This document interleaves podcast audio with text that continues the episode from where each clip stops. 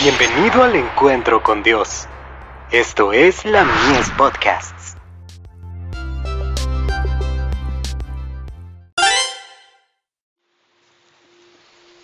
Recibiréis poder. Jesús, nuestro Señor. El Espíritu del Señor está sobre mí, por cuanto me ha ungido para dar buenas nuevas a los pobres. Me ha enviado a sanar a los quebrantados de corazón, a pregonar libertad a los cautivos y vista a los ciegos, a poner en libertad a los oprimidos, a predicar el año agradable del Señor. Lucas capítulo 4 versos 18 y 19. Cristo no dijo una palabra para revelar su importancia o mostrar su superioridad. No ignoró a sus semejantes. Por su relación con Dios, no pretendió ninguna autoridad, pero sus palabras y actos mostraban que poseía el conocimiento de su misión y su carácter. Habló de las cosas celestiales como quien estaba familiarizado con ellas.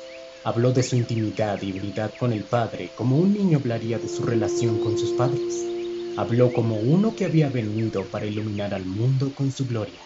Nunca asistió a las escuelas de los rabinos, porque él era el maestro enviado por Dios para instruir a la humanidad.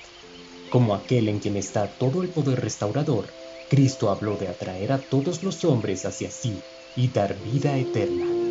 En Él hay poder para sanar cada enfermedad física y espiritual. Cristo vino a nuestro mundo con una conciencia de grandeza más que humana y para realizar una obra que sería infinita en sus resultados. ¿Dónde lo habríamos encontrado cuando hacía su obra?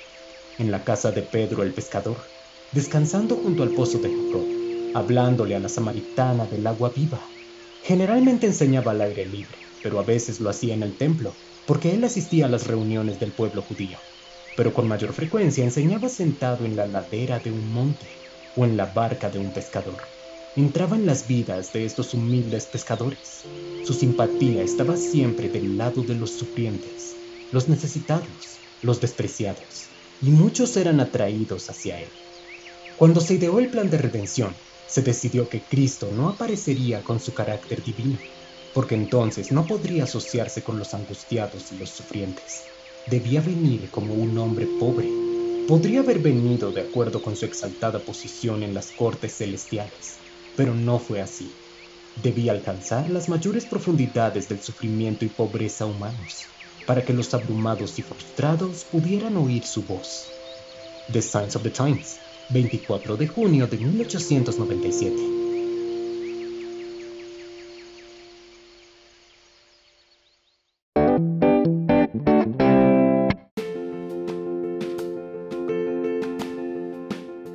Visítanos en www.ministeriolamies.org para más contenido. Dios te bendiga.